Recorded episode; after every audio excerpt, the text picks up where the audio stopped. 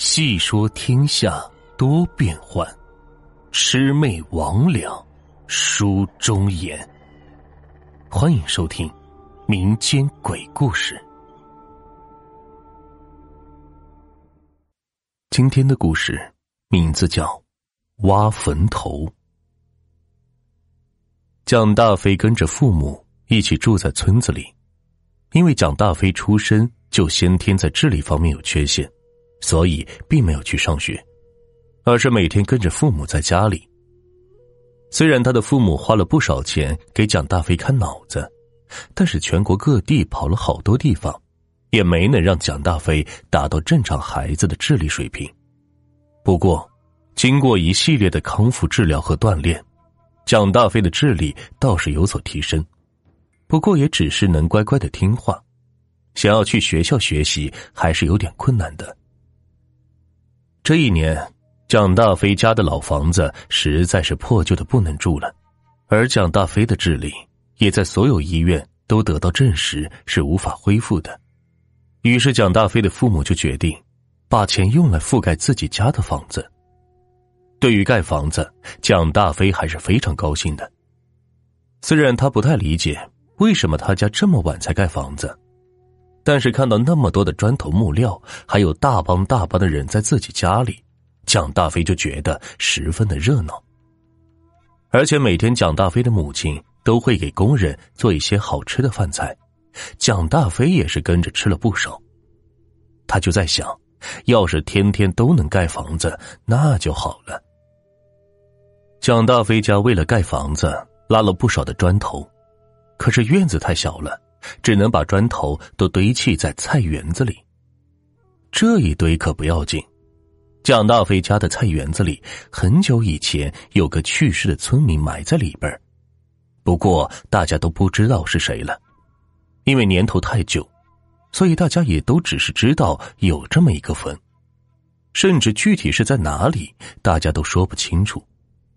现在这座坟被垒成垛的砖一样，居然给压露出了一个洞，可能是里边的棺材已经腐烂掉了，结果就露出了一个。碗口粗细的空间。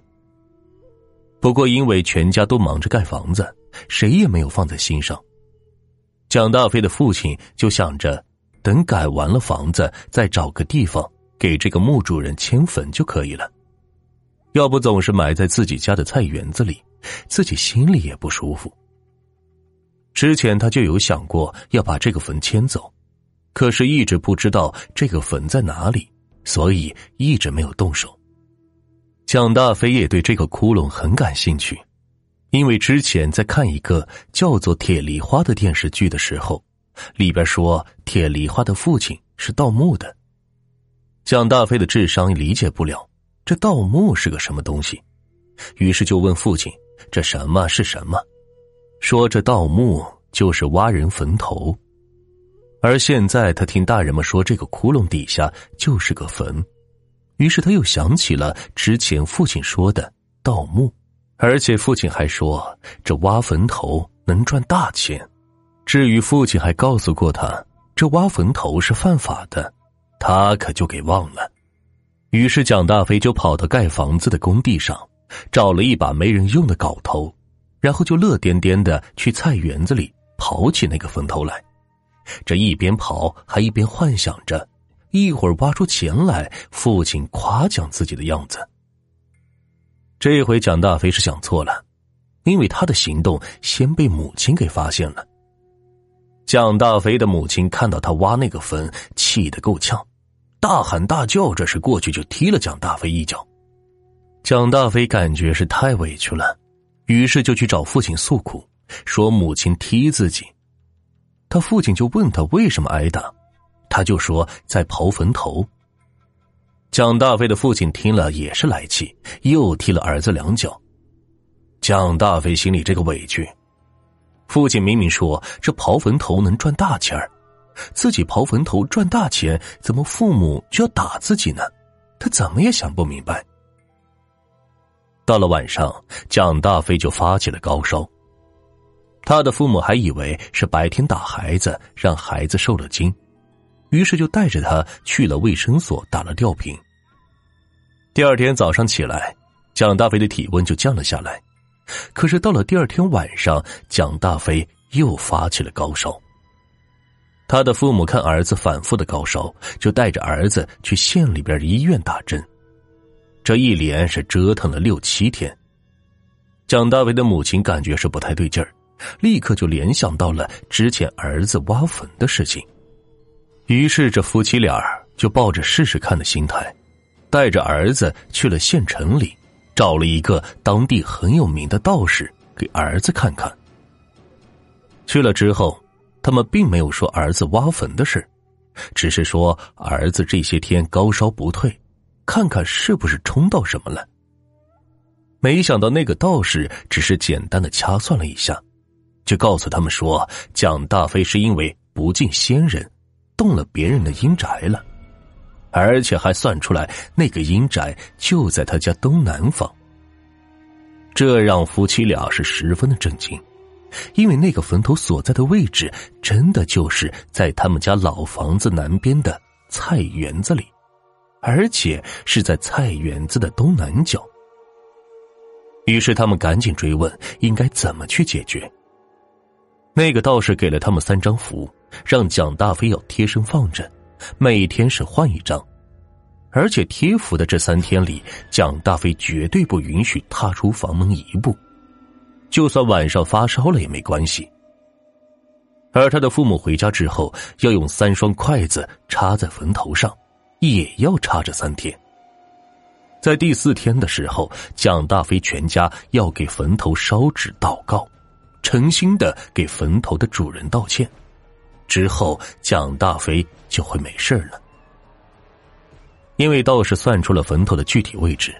所以夫妻俩对于道士的本事是深信不疑，于是他们回家之后就按照道士给出的办法操作。蒋大飞到了晚上又开始发高烧，不过道士说过不让他出门，蒋大飞的父母也只能把白天提前买回来的退烧药给他，是为了吃了一些。好在到了隔天的早上，蒋大飞就开始活蹦乱跳的。好像前一天晚上的高烧并没有给他带来什么影响。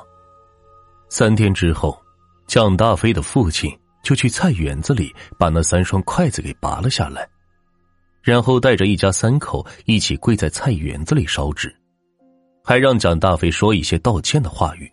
不过蒋大飞的支理不太会说，于是只能是他父亲说一句，他就学着说一句。到了第四天的晚上。蒋大飞的父母早早就准备好了退烧药，就等着一会儿儿子发高烧给他喂下去。可是，一直等到九点多上床睡觉，蒋大飞都是活蹦乱跳的，丝毫没有发烧的迹象。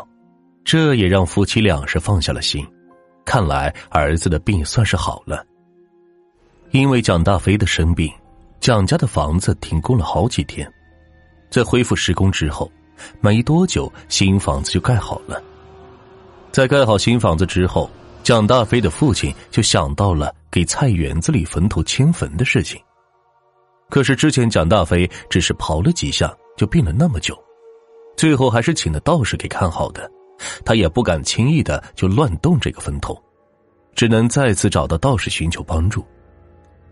迁坟的那天，道士亲自来到了蒋家，先是做了一场法事，把要迁坟的事情告诉了坟墓的主人。然后又带着人在村外面选了一个风水尚可的空地。蒋大飞的父亲在几个邻居的帮忙之下，把那口已经烂得快没了的棺材给挖了出来，然后装进提前准备好的新棺材里，又在道士的带领下，大家一路把新棺材抬到了新选的墓地，然后垒起了一个全新的坟头。因为有了道士的指导。迁坟十分的顺利，而蒋家也没有出现过其他的怪事。虽然蒋大飞的脑袋还是不太灵光，但是却没有再无缘无故的发起高烧。